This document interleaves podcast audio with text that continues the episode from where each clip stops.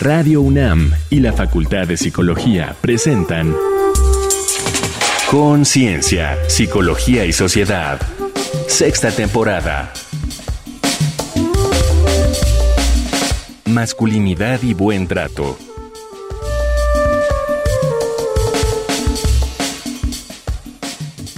Bienvenidos, bienvenidas. Estamos en Conciencia, Psicología y Sociedad en este espacio que es un esfuerzo conjunto entre la Facultad de Psicología de la UNAM y esta radiodifusora universitaria Radio UNAM. Les damos la bienvenida. Mi nombre Berenice Camacho. Comparto la conducción en esta ocasión con la doctora Tania Rocha. ¿Cómo estás, querida Tania? Bienvenida. Hola, Bere. Muchas gracias. Muy bien, muy contenta. Aquí estamos para hablar de masculinidad y buen trato. El tema de esta ocasión en Conciencia, Psicología y Sociedad. Recuerden que nos pueden volver a escuchar en nuestro sitio de podcast en Radio UNAM, es radiopodcast.unam.mx. Vamos a dar inicio a esta emisión.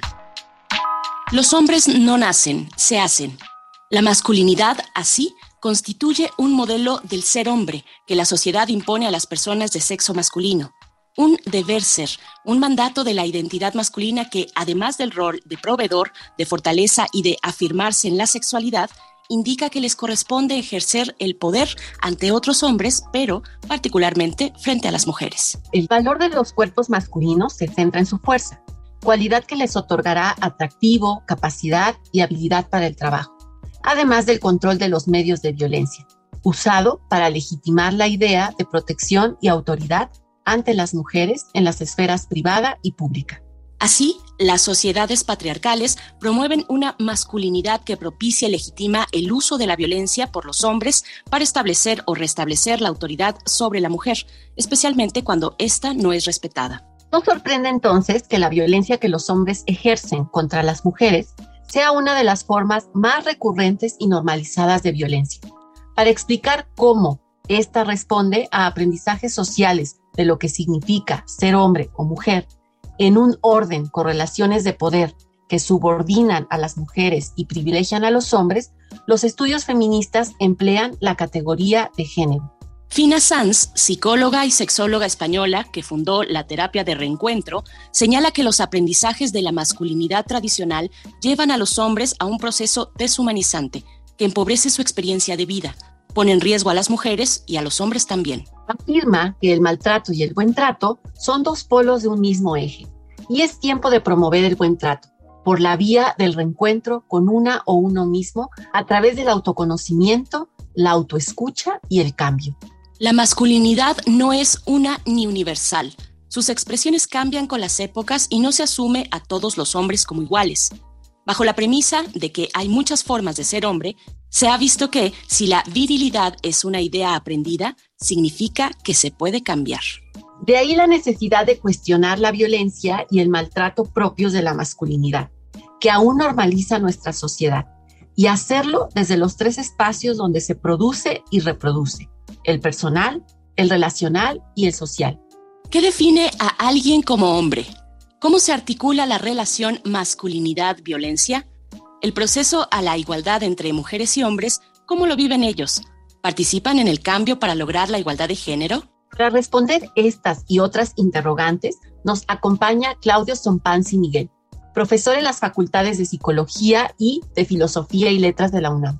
Licenciado en Psicología, tiene una especialidad en Sexología y Psicoterapia Sexual por la Organización de Profesionistas en Psicoterapia Sexual Integral y otra en autoconocimiento, sexualidad y relaciones humanas en terapia de reencuentro por el Instituto de Terapia de Reencuentro de Valencia, España. Hizo la maestría en estudios de la mujer por la UAM Xochimilco y es doctorante en pedagogía por la Facultad de Filosofía y Letras de la UNAM. Enfoca su trabajo en temas relacionados con desarrollo humano, discriminación, violencia de género, derechos humanos y sexualidad humana. Querido Claudio, bienvenido. Nos da muchísimo gusto tenerte aquí con nosotras. ¿Cómo estás? Muchas gracias por la invitación. Maestro Claudio Sompanzi Miguel, gracias por estar en esta ocasión en Conciencia, Psicología y Sociedad. ¿A qué nos referimos con la cuestión, con el tema de la masculinidad? Para entender el concepto de masculinidad es necesario encontrarnos con el concepto de género. Y el concepto de género nos invita a pensar que es una organización social de la diferencia sexual y un lugar primario de relaciones de poder. ¿Qué quiere decir eso? Que nuestra sociedad organiza a partir de nuestras percepciones de ciertas corporalidades y regularmente organizamos de manera dicotómica, es decir, tenemos dos lugares para organizar esa diferencia sexual y en esas se instalan relaciones de poder. ¿Qué quiere decir eso? Que valoramos más un lugar que otro y este valor que le damos a esos lugares tiene que ver con condiciones históricas, sociales, construidas socialmente y a eso es lo que nos referimos con, el concepto de género. Y de ahí surge esta categoría de analizar uno de esos dos lugares que le llamamos masculinidad. Y lo que nos dice Connell acerca de la masculinidad es que es un lugar en las relaciones de género, y estos dos lugares que llamamos masculinidad y feminidad, la masculinidad es el lugar de las relaciones de género y las prácticas por las cuales tanto hombres como mujeres se comprometen en esos lugares, ¿no? De la feminidad y la masculinidad y que tiene efectos en nuestras prácticas corporales, personales y en nuestra cultura, ¿no? Es lo que nos dice Connell.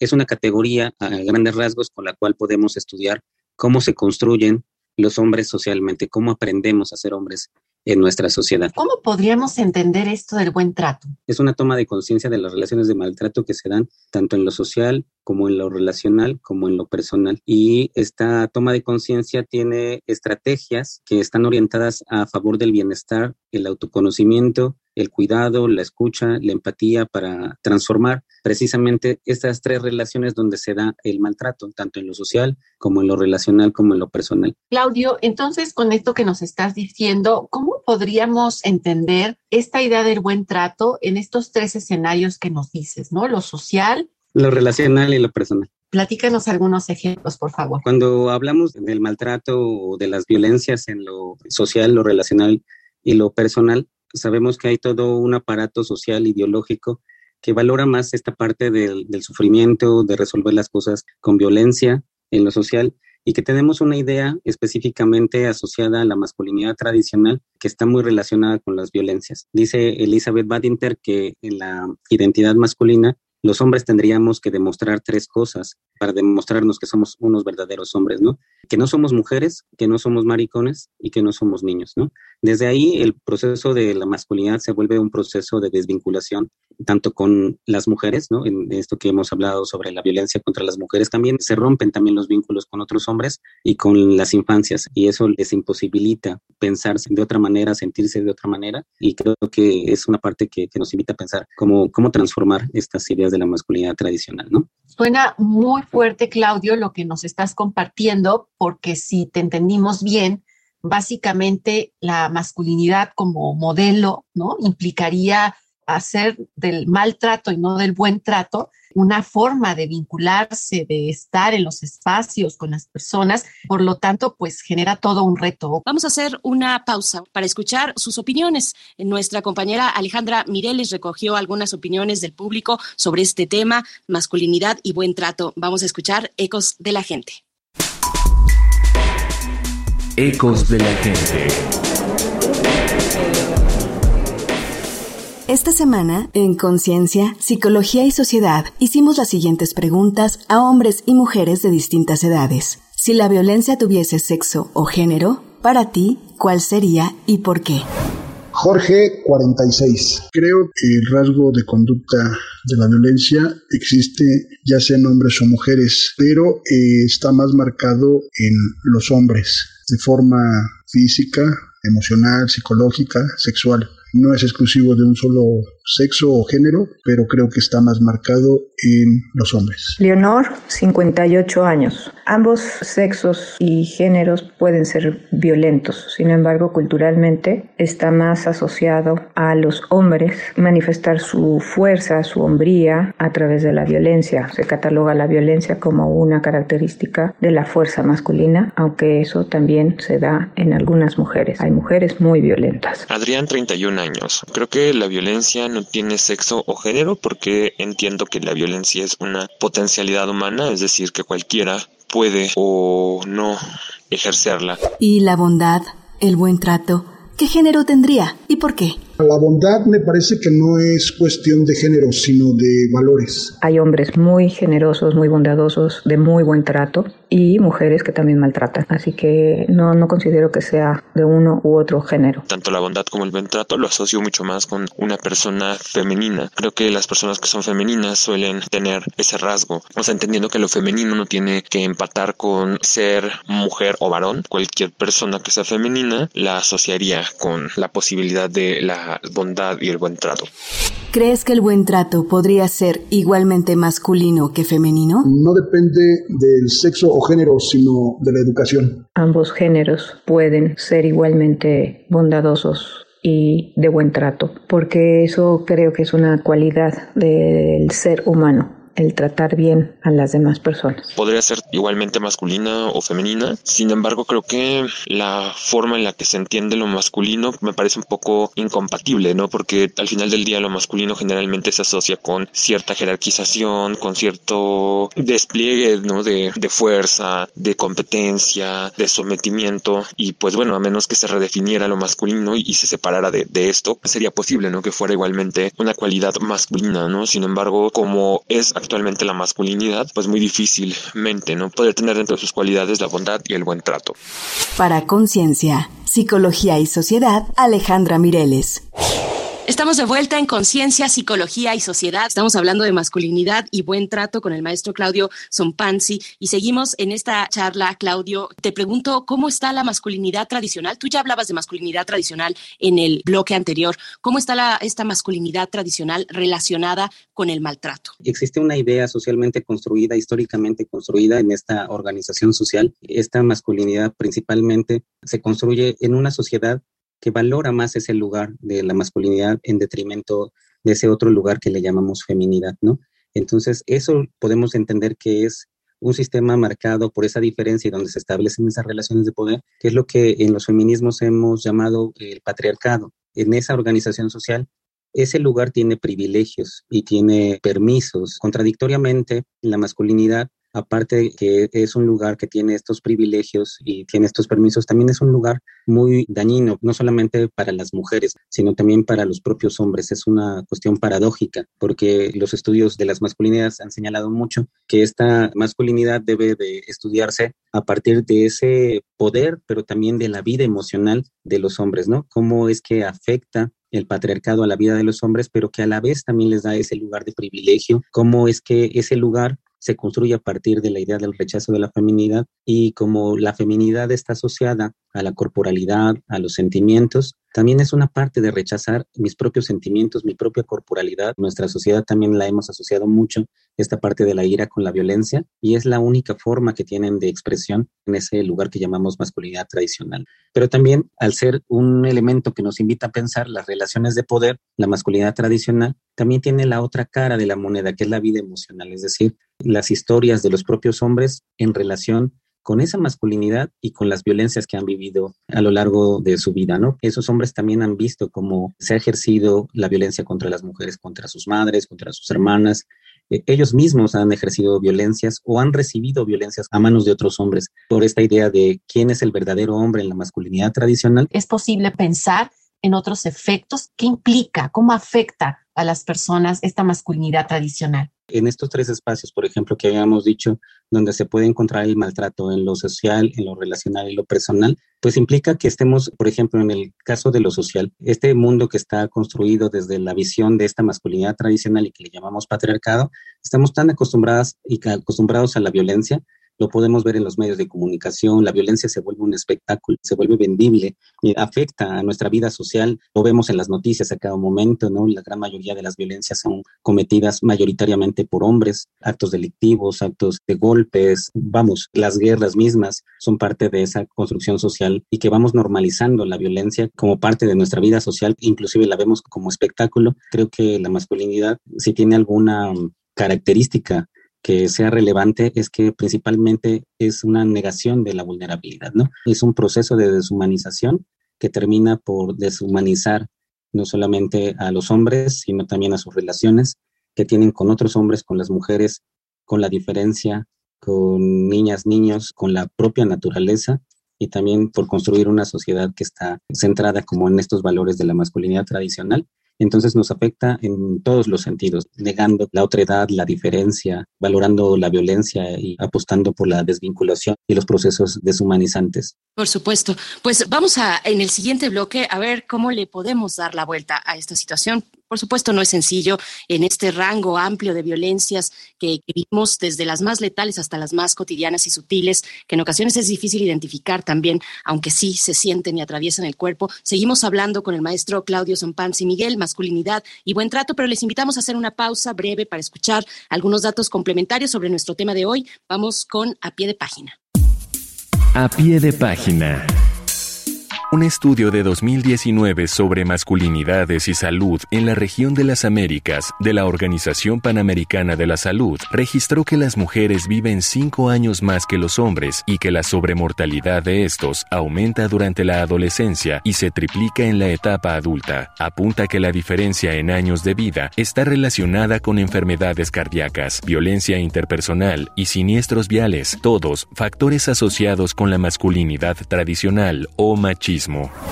Al vincular la salud de los hombres con la masculinidad, destaca la urgencia de actuar en todos los sectores sociales, evidenciando que la masculinidad tradicional es un problema de salud pública que afecta no solo a los hombres, sino a toda la población. En 2019, García, Alzugaray y otros estudiaron la relación entre roles sexuales, afectividad e inteligencia emocional. Indican antes del año 2000 que niñas y niños percibían con claridad roles distintos para mujeres y hombres. Los padres proveían al hogar y tomaban las decisiones y las mujeres cuidaban a los demás, limpiaban y daban afecto. Pero hoy las diferencias son menos marcadas. Cada vez hay más personas andróginas que mezclan roles y rasgos femeninos y masculinos, características como ser sensibles, asertivos, flexibles y creativos. Se alejan de los estereotipos y ello parece ser muy positivo. En general, son más felices, con mayor calidad de vida y gozan de mejor salud mental. Estamos llegando al tercer momento de nuestra conversación con el maestro Claudio y Miguel, masculinidad y buen trato. Y lo que comentábamos en el bloque anterior, maestro Claudio, ¿cómo le podemos hacer para bien tratarnos? Un poco darle la vuelta a lo que hemos venido compartiendo contigo en los dos bloques anteriores. Cuéntanos, por favor. Entonces, el buen trato es ese proceso de toma de conciencia de cómo hemos aprendido a ser hombres en nuestra sociedad, cómo es que se da el maltrato en estos espacios sociales, relacionales y personales y cómo podemos empezar a cultivar estrategias a favor de nuestro bienestar, tanto social como relacional y personal, ¿no? Y para ello es necesario este reencuentro con nosotros mismos, cuestionando de cómo aprendí y también aprendiendo estrategias que me lleven hacia el bienestar de autoconocimiento, de cuidado, de escucha, no solamente mía, sino de las y los demás, la empatía, la transformación en estos tres espacios será muy importante cuestionarme cómo son mis relaciones y no solamente con mis vínculos cercanos, sino en general cómo están siendo mis relaciones afectivas, eróticos, sexuales, cómo están siendo mis relaciones de trabajo, de compañero, con hombres y mujeres o con la diferencia.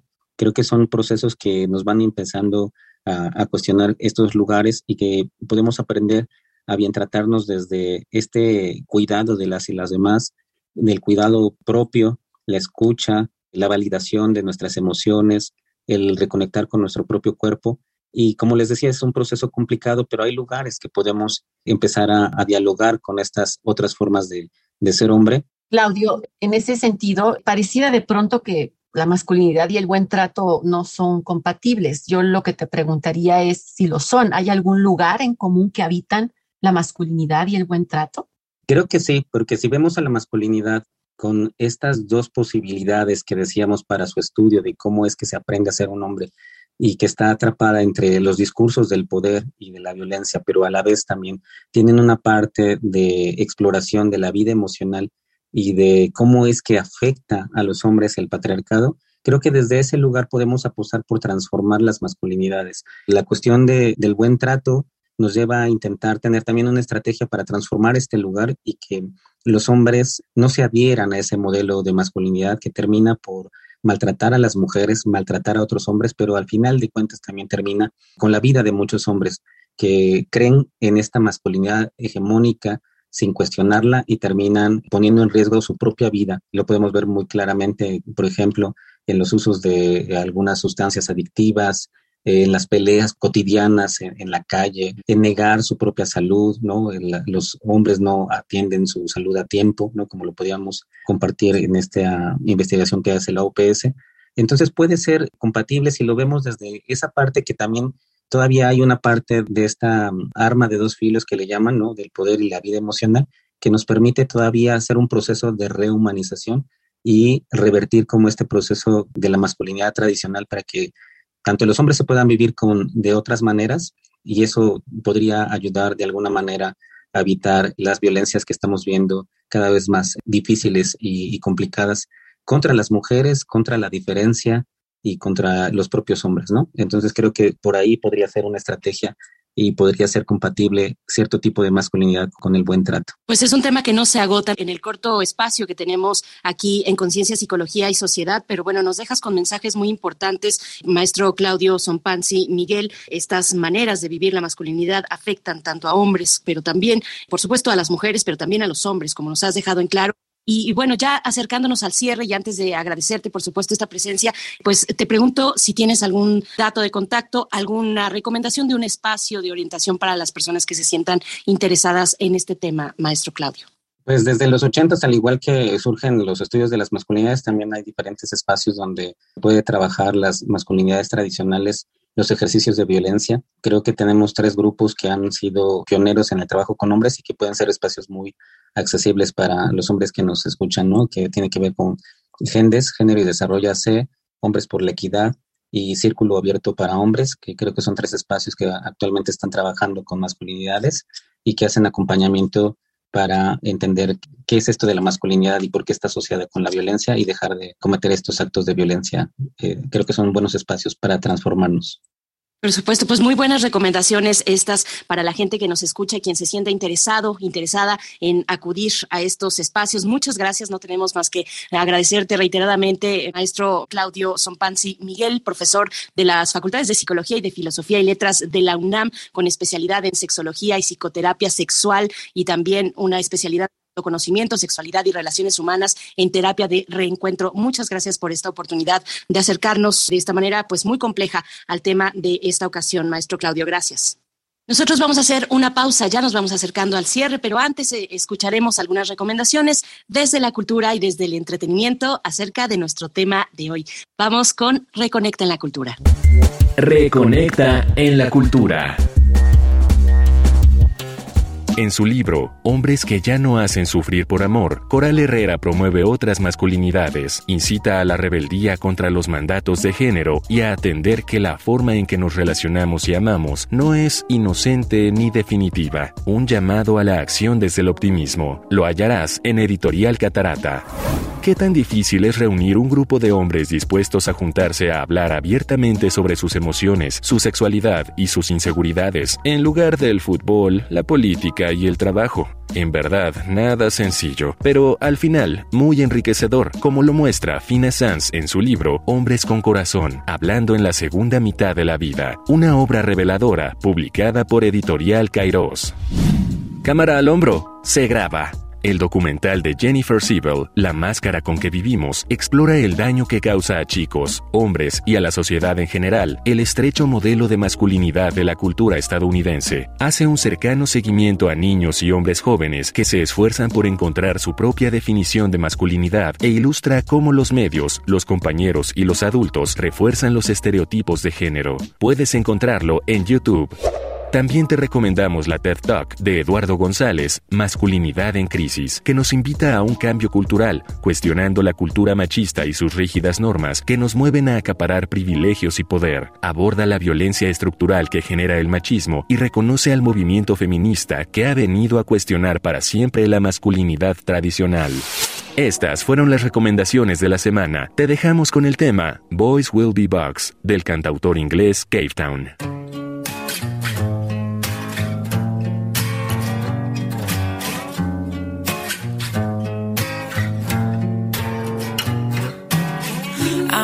Teen boy.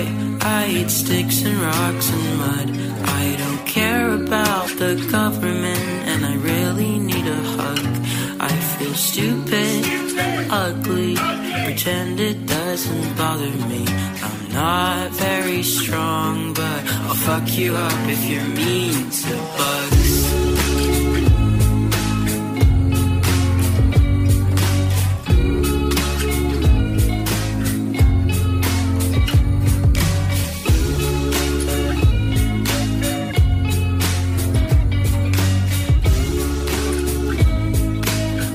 Regresamos para el cierre en Conciencia, Psicología y Sociedad. Pues vaya tema, masculinidad y buen trato. Ojalá hayan tomado nota de estas recomendaciones culturales también. Y nos quedamos con tiempo para tus comentarios finales, doctora Tania Rocha. Muchas gracias, Bere, y gracias también a Claudio y a nuestra audiencia por estarnos sintonizando. Me parece que hoy se han dicho cosas muy importantes, pero quizá una que quisiera reafirmar es el poder pensar cómo este modelo tradicional de la masculinidad, eso que llamamos masculinidad hegemónica, implica, como lo dijo el maestro Claudio, un acto de deshumanización. Así que qué importante poder entrar en un ejercicio de humanizarnos, que quiere decir poder conectar de nuevo con nuestras emociones, poder conectar nuestro cuerpo en lugar de vivirlo como varones desde un lugar como máquina, ya lo decía Claudio, y el poder justo dar espacio a transformar estas dinámicas en donde la violencia desafortunadamente se ha colocado como la forma y el medio. Creo que es retador, creo que hay muchas cosas por desaprender, pero sin duda, y quedó bastante claro el día de hoy, esto beneficiaría no solo a las mujeres, sino también a los mismos hombres, el poder repensarse y transformar estas maneras de construir su masculinidad que por mucho han implicado pues desgastes, cansancio y por supuesto muchos malestares. Así que ojalá que para nuestra audiencia este programa en particular sea una oportunidad para pensarse, para reflexionar y para tratar de hacer las cosas desde un lugar mucho más humano. Ese es nuestro objetivo, entre otros que hacemos y llevamos a cabo y les proponemos a ustedes aquí en Conciencia, Psicología y Sociedad. Doctora Tania Rocha, académica de la Facultad de Psicología, conductora de este espacio. Un placer siempre compartir estos momentos contigo. Muchas gracias. Igualmente, mi querida Bere. Gracias a ti. Hasta pronto, pues nos despedimos ya y si no tomaron nota de las recomendaciones culturales, pues pueden ir a nuestro sitio de podcast radiopodcast.unam.mx y escuchar toda la emisión y también emisiones pasadas con distintos temas interesantes para ustedes, así lo esperamos desde este equipo conformado por integrantes de la Facultad de Psicología y de Radio UNAM. Nos escuchamos en la próxima ocasión aquí en Conciencia, Psicología y Sociedad. Hasta pronto. Radio UNAM y la Facultad de Psicología de la UNAM presentaron Conciencia, Psicología y Sociedad. En la realización de este programa participaron Marco Lubián y Alejandra Mireles, locución. Guionista, Virginia Sánchez. Asistente de investigación, Paola Rivera. Carolina Cortés, asistente de producción. Augusto García Rubio, vinculación e información. Producción, Frida Saldívar.